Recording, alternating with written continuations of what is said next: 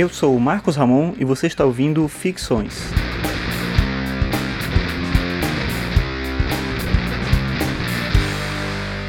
Esse é o episódio 72 e o tema de hoje é O Governo de Si.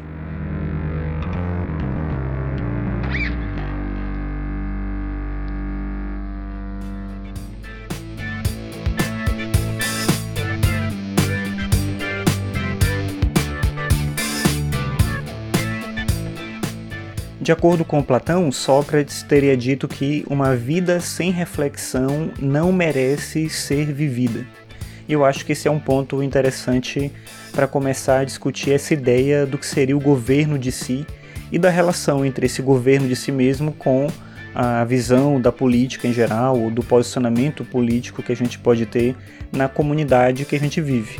Um outro autor bem mais contemporâneo trata desse tema num livro que inclusive tem parte desse dessa expressão é o Foucault. Ele tem um livro que chama O Governo de Si e dos Outros. Na verdade, não é um livro pensado como livro, é uma compilação de aulas do Foucault em que ele fala sobre essa ideia do governo de si mesmo e da, do reconhecimento da verdade como atitude política, e ele coloca esse tema em relação a um texto do Kant, que é o texto O que é o esclarecimento. Eu quero, para um episódio mais para frente, falar especificamente sobre o texto do Kant, aí talvez eu mencione a interpretação do Foucault, mas aqui a ideia é trabalhar esse tema a partir do Sócrates, principalmente do texto Apologia de Sócrates, que é um texto em que o Platão fala sobre o julgamento do Sócrates. Uma coisa que eu acho que é importante aí, que eu acho que já, a gente já consegue conectar esse tema do governo de si mesmo, é o fato de que o Sócrates e aí, pensando, claro, todas as possibilidades de interpretar que interesse do Sócrates, estou considerando sempre aqui o personagem Sócrates da maneira como Platão descreveu ele. Se ele de fato disse essas coisas ou não é algo que a gente não tem mais como saber. Mas existem autores, poucos autores, mas autores diferentes que escreveram sobre Sócrates, pessoas diferentes né, escreveram sobre Sócrates, mas a principal fonte sempre é o Platão. E o Platão, na Apologia de Sócrates, deixa a gente entender que pergunta, a pergunta, o ato de perguntar, era também para Sócrates uma forma de confrontar a realidade, de confrontar as ilusões e principalmente de se saber colocar diante da verdade, inclusive para suportar a verdade quando ela é difícil, quando ela é penosa. Tanto é assim que no julgamento do Sócrates, ele é acusado de alguns crimes. Ele é acusado de é, corromper a juventude, ensinando valores contrários à democracia, e de negar os deuses da cidade. O Sócrates efetivamente não nega o fato de que ele influenciava a juventude contra a democracia, mas a questão para ele é que isso não era corrupção. Isso para ele era defender justamente aquilo que ele acreditava. E ele não argumenta, isso é interessante, pelo direito da liberdade de expressão que, como um cidadão ateniense, ele deveria ter, ele poderia ter. Inclusive, essa ideia da liberdade de expressão é um tema muito caro para a cultura grega antiga e tinha todo um contexto, inclusive nesse texto que eu falei do, do Foucault, ele fala um pouco sobre isso.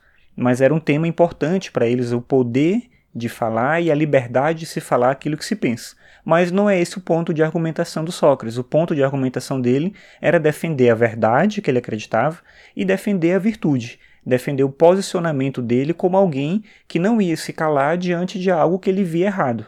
Quando são colocadas as possíveis penas para Sócrates, um condicionante sempre é o fato dele ter que parar de fazer o que ele fazia. E o que, que ele fazia? Ele incomodava as pessoas, ele importunava as pessoas, questionando elas sobre o que elas faziam e como faziam, e de certa maneira isso era algo é, certamente bem agressivo para quem estava no poder, para quem exercia alguma função importante na cidade, tinha sempre a figura do Sócrates contestando e questionando aquilo que a pessoa fazia e por que ela fazia.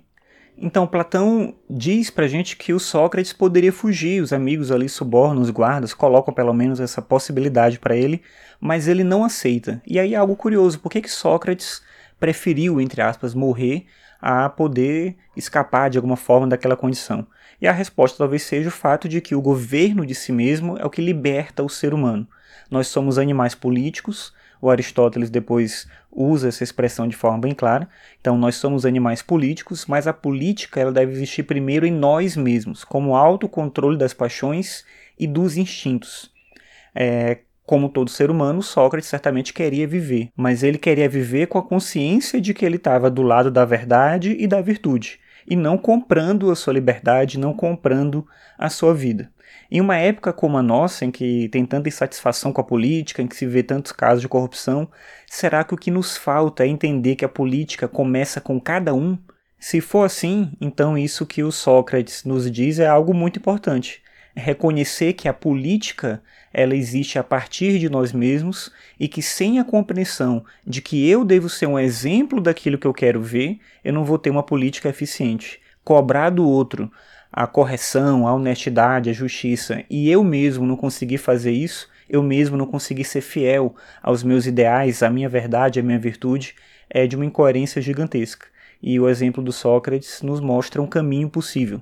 Não que todo mundo deva sacrificar a vida pela política, mas ser coerente em relação àquilo que acredita seria o mínimo para conquistar um mundo político que possa ser minimamente justo.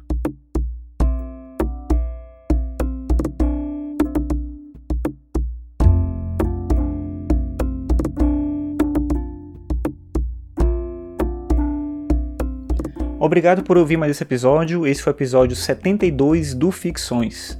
Você pode acessar todos os episódios em marcosramon.net barra ficções.